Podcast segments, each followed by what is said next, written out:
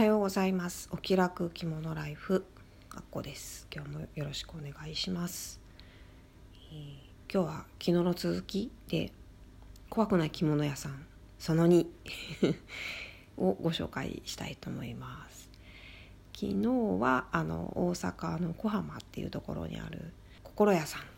んを紹介させてもらったんですけども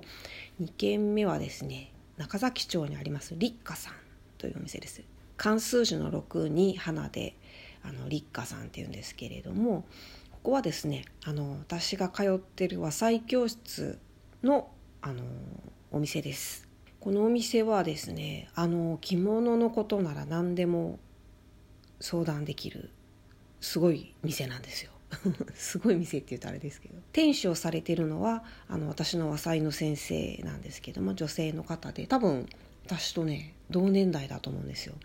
あのおばあちゃん先生に習うのかなと思ってたら意外と若い人でびっくりしたっていう感じなんですけどね。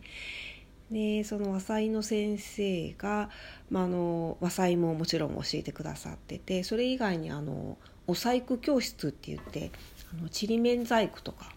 他にもいろいろあるんですけどそういうのはあの別の先生を外から呼んでこられてあの不定期で開催してたりするんですけども。でそれ以外にその反物とかを見られるお店が横についてまして。で何でも売ってますよ。反物も売ってるしあの既製品の着物とかあと帯もいろいろ売ってますしあの着付けの道具とか小物も大抵のものは揃ってます。コンパクトなお店なんですけども。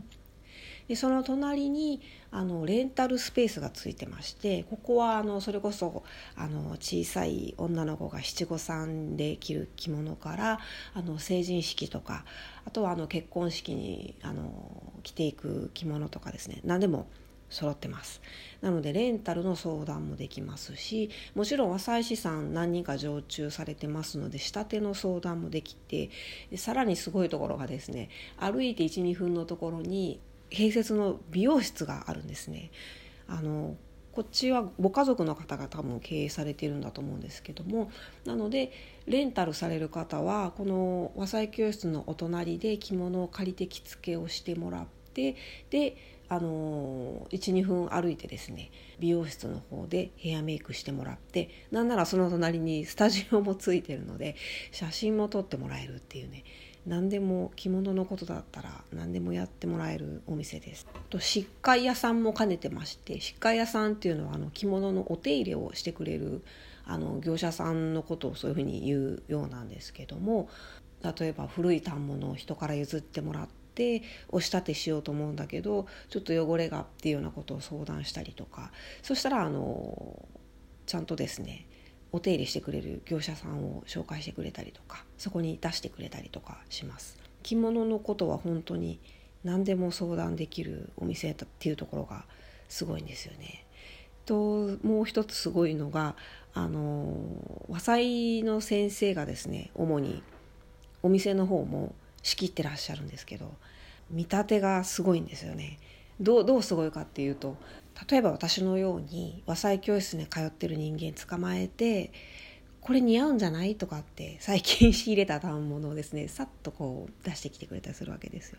でちょうど私はその頃和裁で一着そろそろ縫い終わるかなっていうタイミングだったりしてじゃあ次これにしようかなっていうような感じだったりとか本当にねあの私たちの好みをよく把握してくれてて、まあ、このぐらいだったらこの人買うんじゃないかなっていうのもね多分把握されてると思う。がちょうどいい絶妙な価格帯のあの多分好きそうだろうなって思うものをねいいタイミングでおすすめしてくれるんですよ。住めるのがめちゃくちゃうまいっていう。すごい和裁師さんなんですけど。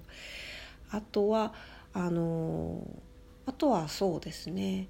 やっぱりあの小さなお店なのでまあ、例えば生地屋さんが最近はコロナの影響で浴衣がちょっとねあのお祭り自体がなくなっちゃいましたのであの売れなかったりっていうことで百貨店に買ってもらえなかった分があの激安でこのお店に卸されてたりとかそういうことがあったりあとはあのやっぱり百貨店とかに入ってってる着物屋さんってやっぱりスタンダードなものを売るみたいなんですね。オーソドックスというかシンプルというか、まあ、あのあまり好き嫌いの分かれないいいデザインのものをあの売ることが多いそうなんです。なのでちょっと個性的なものとか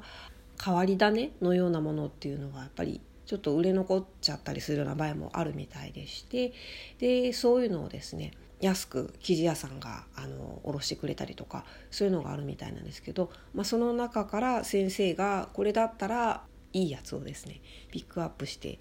仕入れてくれたりっていうのがあるみたいなのであのやっぱ品揃えがちょっと面白いなってあこんなのあるんだって思うことが時たまにありますね。